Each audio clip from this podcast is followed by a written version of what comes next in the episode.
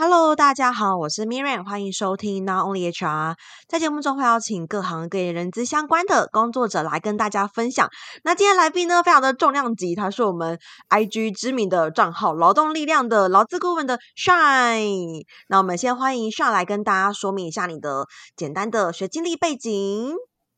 好，大家好，哈，这个首先谢谢 Miriam 今天邀请我们来参加这个 Podcast。那大家好，我是 Sean，我是 Workforce 劳动力量的创办人。好，那我先分享一下我的经历背景。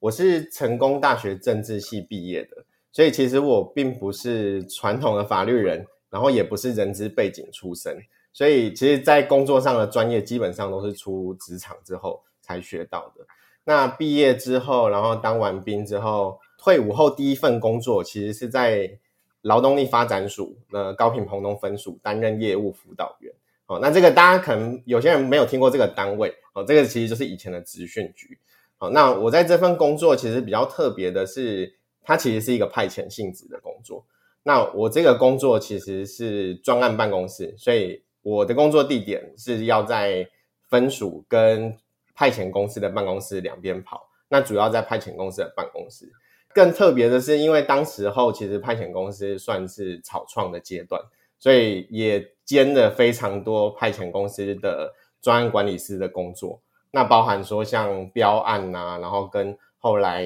员工的人员的招募，然后薪酬的计算，然后教育训练，其实都有去接触到一些。所以在那份工作蛮特别的是，一方面累积了公务机关的经历，也累积了 HR 基本的经历。对，那。我从那份工作离职之后呢，就到高雄市政府劳工局担任劳动检查员。哦，那劳检员这个工作的业务量就比前一份工作还要大非常多。哦，那包含我们去做了很多的劳动检查，然后去做了行政处分，然后甚至如果今天我们处分的哪些事业单位后续要有诉愿啊或行政诉讼，其实都会接触到这些业务。哦，那这个工作其实要讲是可以花非常多时间。哦，不过这就简单带一下经历。好，那我从劳工局离职之后，就跟其他的一些伙伴，我们就共同来创立了这个 Workforce 劳动力量这一个，呃，我们算是顾问公司，那同时也是自媒体，好，然后就一直担任了这个劳资顾问的角色到现在为止。对，这个是大概的背景。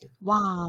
很好奇，当时从派遣公司离开之后，是什么契机会担任劳检员这个角色？因为他也算是一个蛮。封闭不是很热门或 popular 或是众人皆知的一个职位，所以好奇当时是发生了什么事情呢？因为其实我们那时候主要是在职训局以前的职训局那边工作，那我们这个圈子其实蛮小的啦，就是从职训到劳动相关的领域，大家大家都会互相去分享一些工作的职缺。那我们以前有一个同事，他就是跳槽到了劳工局去当劳检员。这是用跳槽来形容的吗？就是它，它是一个，就是你跟我们一般一样投履历就可以 apply 到的工作的意思吗？对，没错，因为大部分的老检员都是约聘的工作，所以约聘的工作，每个地方政府可能会有些会做联合招考，就是所有的约聘子一起招考。那有些地方政府是由那个用人单位自己分别去举办甄选，它就是通过。他内部的笔试跟面试就可以就可以录取这样子，对。那我当时候其实算是劳检员大量招考没过多久，因为其实以前呢，大概民国一百零四年还是一百零三年以前，劳检的职缺是非常少，所以基本上那个时代没什么人知道劳检这种东西。嗯，那应该说针对劳基法的检查是非常少了。对，那大概从那个时候一百零四年的时候开始。各个地方政府就是中央补助地方政府去聘雇大量的劳检员，对，那我大概就是在那个时期的时候，呃，找到了这个机会进去这、这个工作，对，那那时候其实录取也蛮不容易的，因为大概可能四五十个人去面试，然后其实正取好像只取两三个，然后我是被取上的。对，所以当时候的背景大概是这样。哇，听起来就是老检员算是一个蛮稳定的，就是很难进去嘛，所以也是一个蛮稳定的工作。所以是什么原因会想要出来开这个顾问公司，成为劳资顾问呢？等于说原本是在政府那一方，后来变成到企业、到业界的去做职案跟接案的动作，是什么样子的？发生什么事情？那时候其实我们老检员的工作。我刚刚说我们负责劳检，然后跟行政处分等等的。可是我觉得对我们来说啦，那时候工作压力最大的一个呃业务是处理咨询，因为我们大家必须要轮班去接那个电话啊、然后或是处理一些网络上信件的咨询。那我相信有担任过 HR 的人应该都知道，你要打劳工局的电话是是非常难的，你非常难接听，然后你可能讲不到十分钟，他可能就会草草想要中断。所以接电话的人是老检员吗？不是一般的行政人员哦。蛮多机关都会有老检员去做，然后每个机关不同啦，有一些可能会有第一线的志工来去接，那有一些可能是老检员来去轮班去做。对，所以你有时候打电话进去，不见得真的会找得到专业的嘛，因为如果接的是志工，他可能可以回复基本的问题，但如果你要问一些更进阶的，他搞不好连你的问题都听不太懂，他就只能帮你再转上去，然后转上去之后呢，你可能又要再重新排队，然后所以你就会发现。很常会打不通这个电话，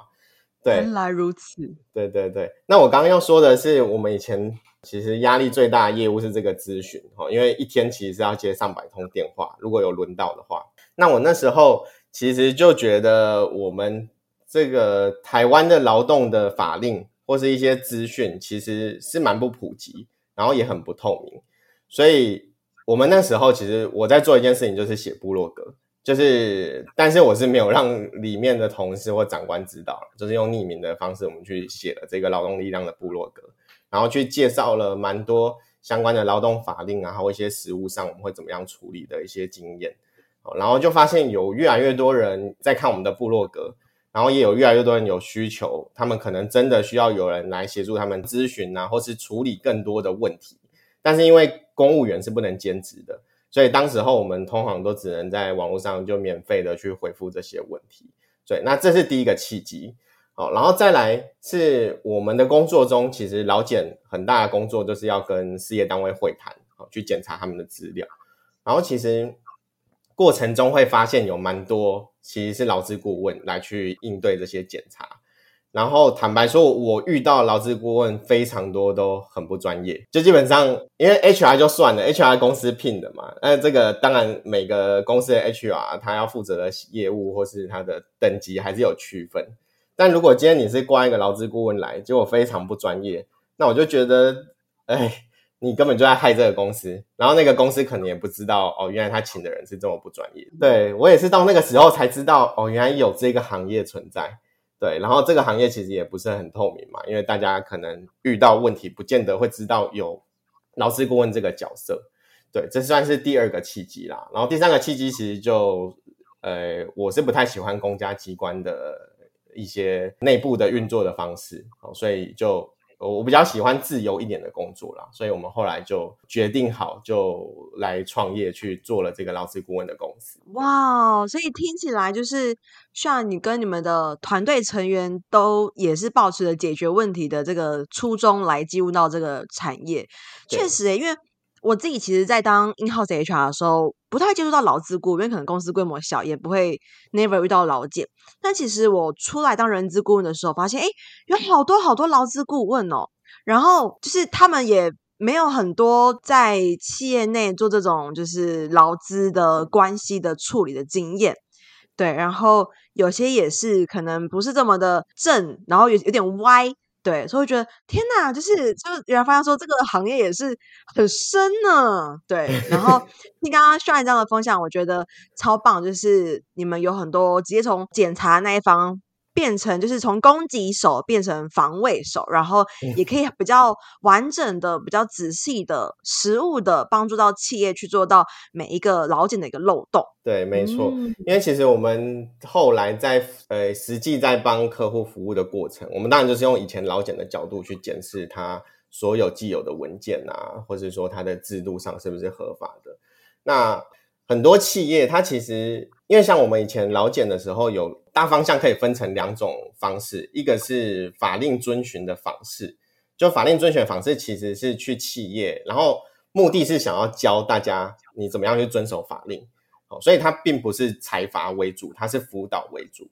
然后另外一种就是正式的劳动检查，被检举才会吗？哎，不一定，也有可能是专案的检查，就是我呃劳工局自己安排，然后去随机抽查的。对，那对于 HR 或是对企业主来说，其实你看到老检员来，很多人是没有办法区分什么是法遵，什么是法令遵循的方式，什么是老检。那因为老检的话，一来只要查到违法就会处分，可是法令遵循查到违法，他会辅导你改善。哦，可是如果你分不出来的时候，你就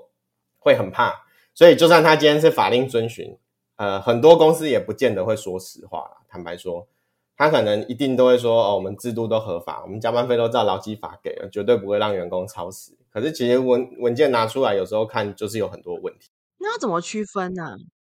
其实劳检员来都会讲啦，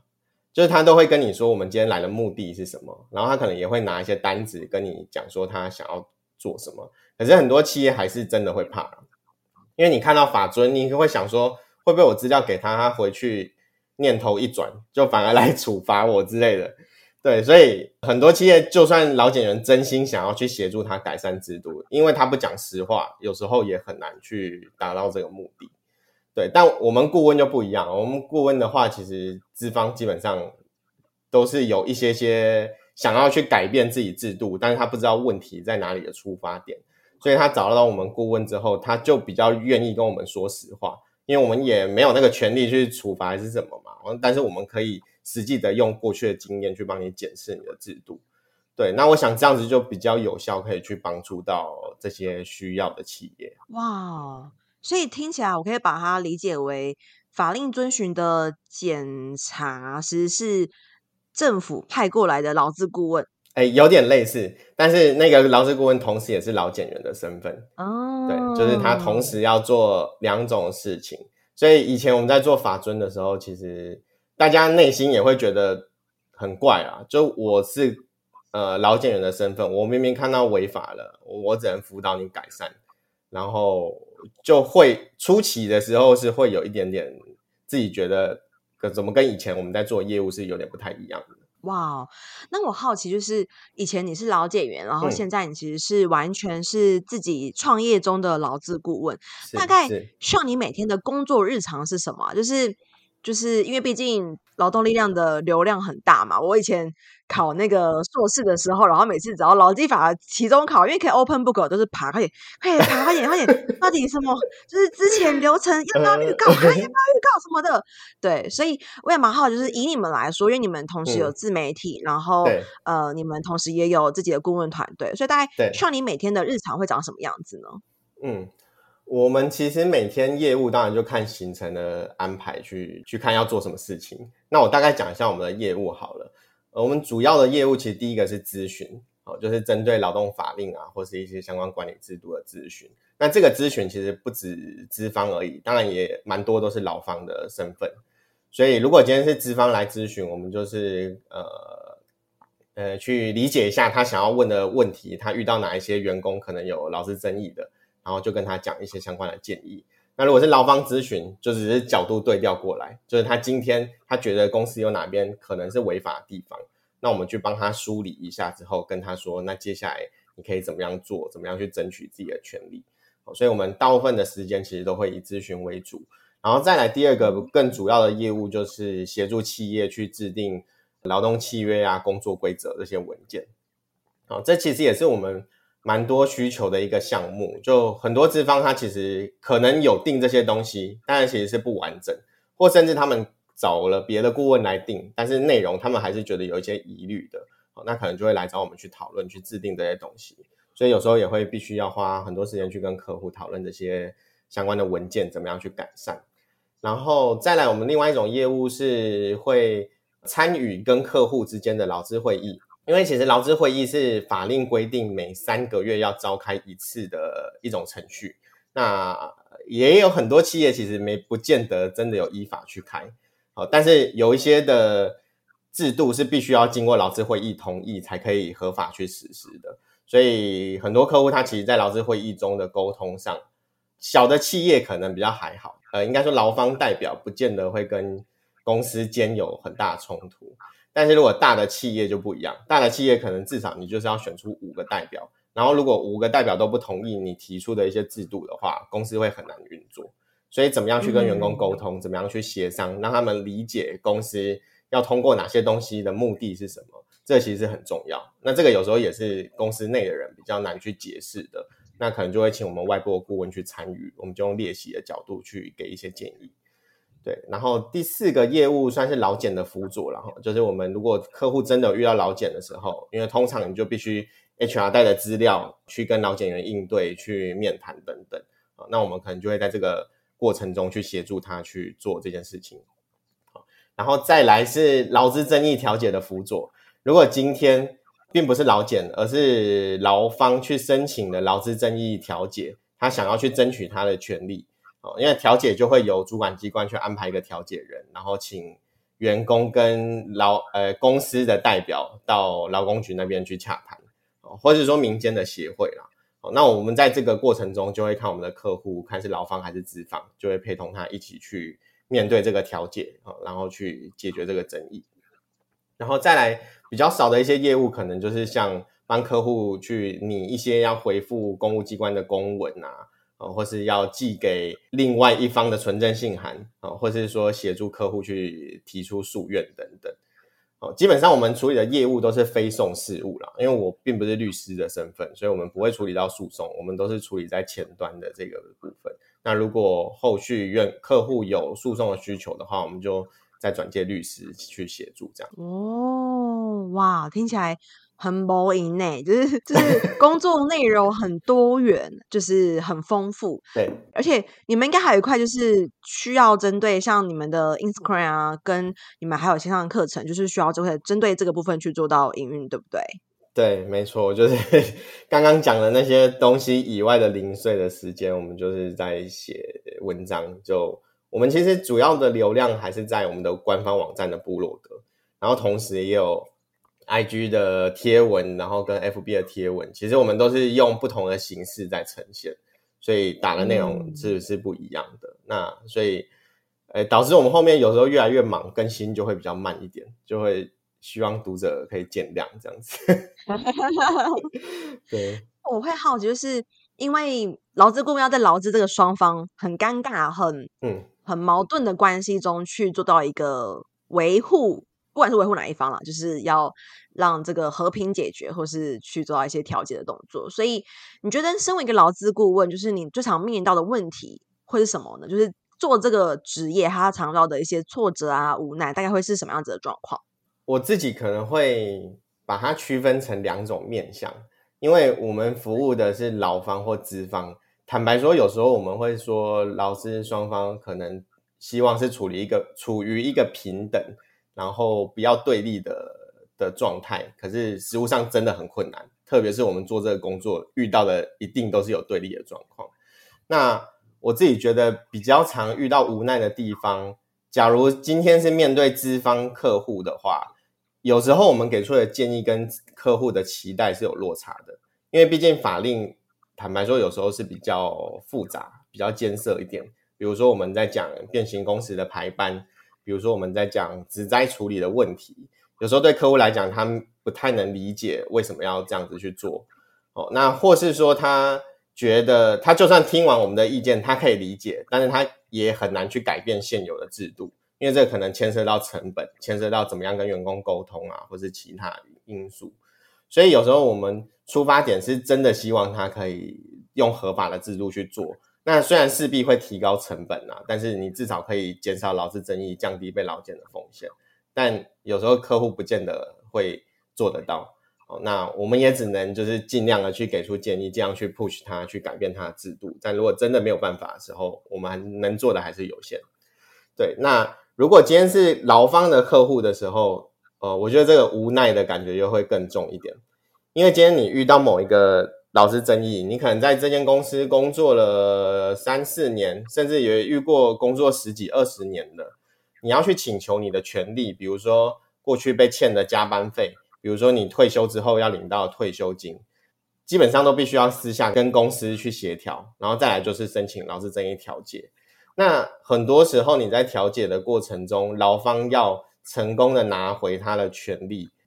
不是看你法令的规定或者怎么样，或是说你你的实际的状状况是怎么样，很多时候你要看的是资方愿意妥协的程度。所以很多劳方他为了要避免后续再去走诉讼啊，还是干嘛的，他就会退让蛮多的。我曾经有遇过一个客户，他其实他工作没有几年，他只是要跟公司要资遣费啊，然后跟加班费等等的，帮他算了一下，可能大概七万多块而已。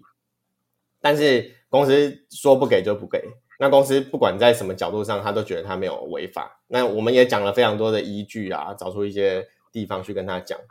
最后公司就说他只愿意给七千块，对，就是劳工要的是他过去七万的权利，公司只愿意给七千，然后最后劳工就妥协了，因为他不想要，真的很不想打官司，他就宁可就拿着这七千块的钱就直接和解。所以很多时候这种地方，你就会感受到劳方是有他的无奈，即便跟他说你后续其实可以去申请诉讼的补助啊，你可以怎么样，可是。毕竟还是要花一些时间去处理这些事情。那很多人他离开职场之后，就要赶快去找下一份工作，他没有办法再去处理这些东西，其实就会比较比较觉得，对、啊？就是比较无奈一点点啦。这是我、我自己遇到的经验是这样子。哇，可以感受到这其中有很多满满的就是黑暗面吗？不管是 就是在劳方或是在资方，其实都会有很多很无奈的地方。嗯，那我好奇就是。既然这个角色有这么多复杂的情绪，或者是这种纠葛，是什么原因继 续支撑着你？呃，因为毕竟从我知道劳动力量是我还在念研究所的时候，嗯、到现在应该也应该超过五年了，对不对？对，如果包含我们一开始在写部落格，嗯、其实是已经超过这个时间。对，哇，所以是什么原因支撑着你们的团队一直走到现在？第一个，当然我们会想我们的机会成本啊。我们从公家机关离开，虽然那是约聘的工作，可是其实薪水也不错，但是就是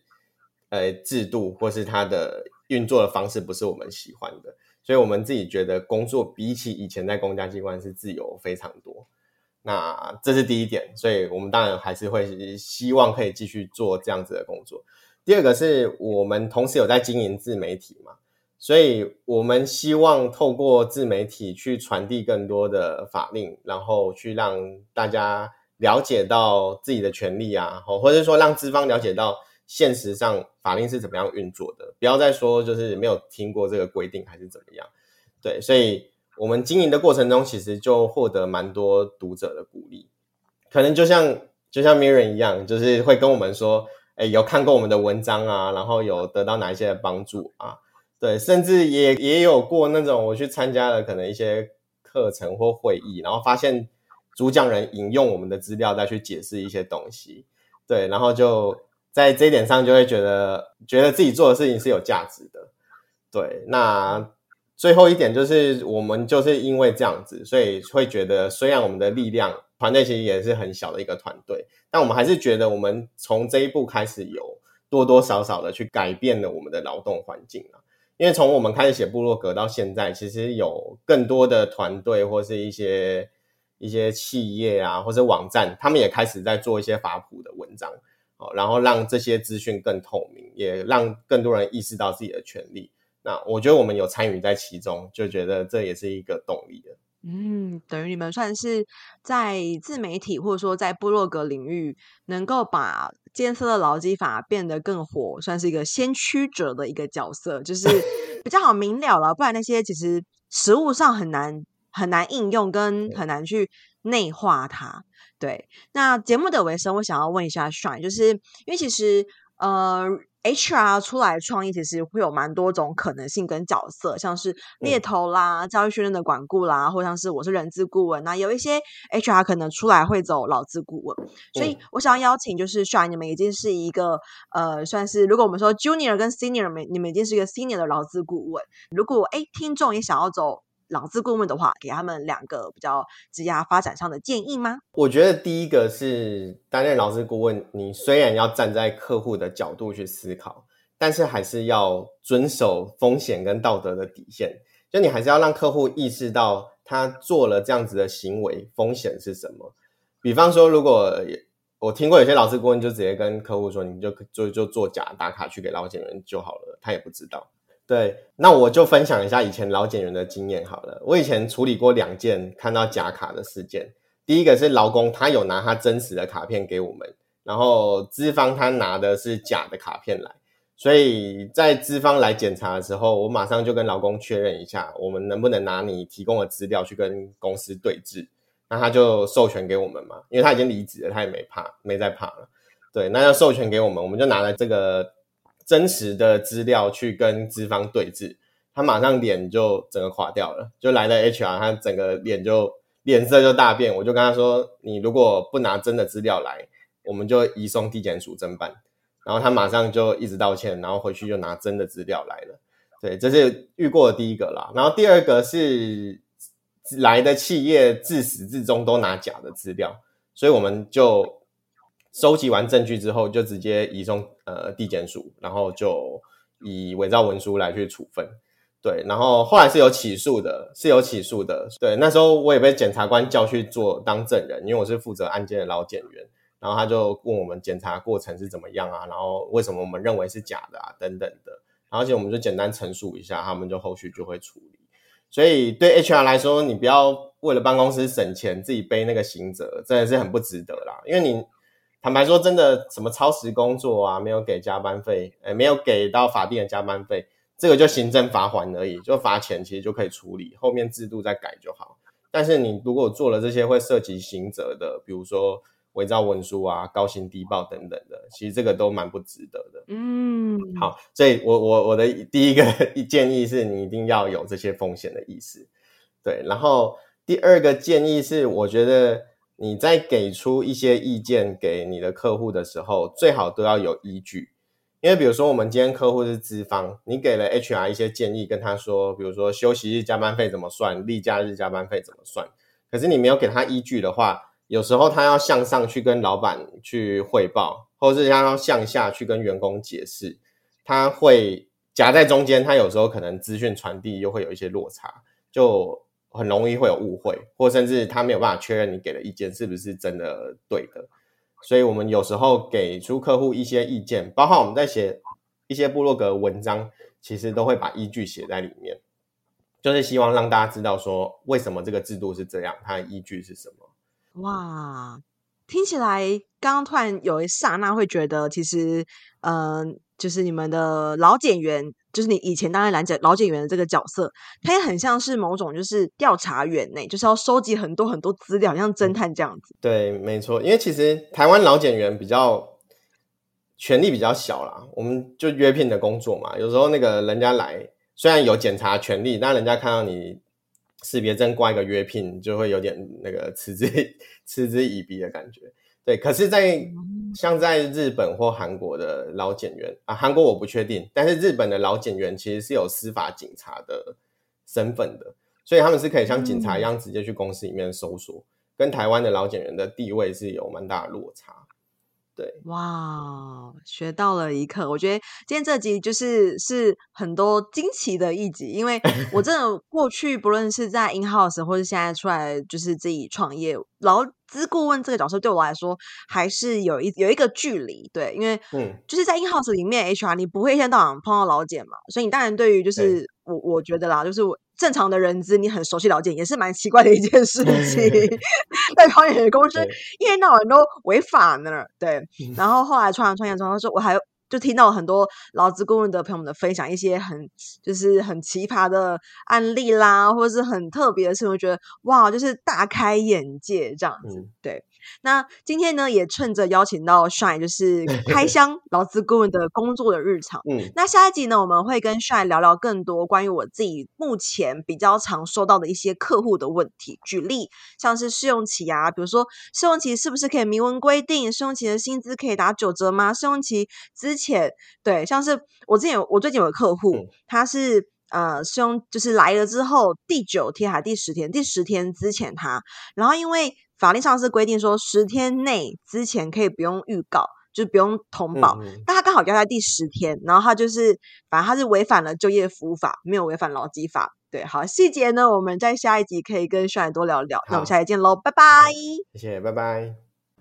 没错，到了我们的工商时间，想跟大家分享，我在去年开了一堂线上课程，叫做《成为抢手的人资招募必修的招募漏斗数据思维》。那这中间其实，呃，我萃取了蛮多我过去在做招募很成功的一些原因，其中的一点就是从招募漏斗里面去找出一些魔鬼，因为往往细节都藏在魔鬼都 藏在细节里。OK，所以想跟大家分享这堂课，目前已经有大概将近一百五十位左右的学员加入，那也欢迎大家可以加入课程。然后，如果对课程有更多的兴趣的话，可以在我们的节目资讯栏找到链接，可以点进去做进一步的了解哦。拜拜。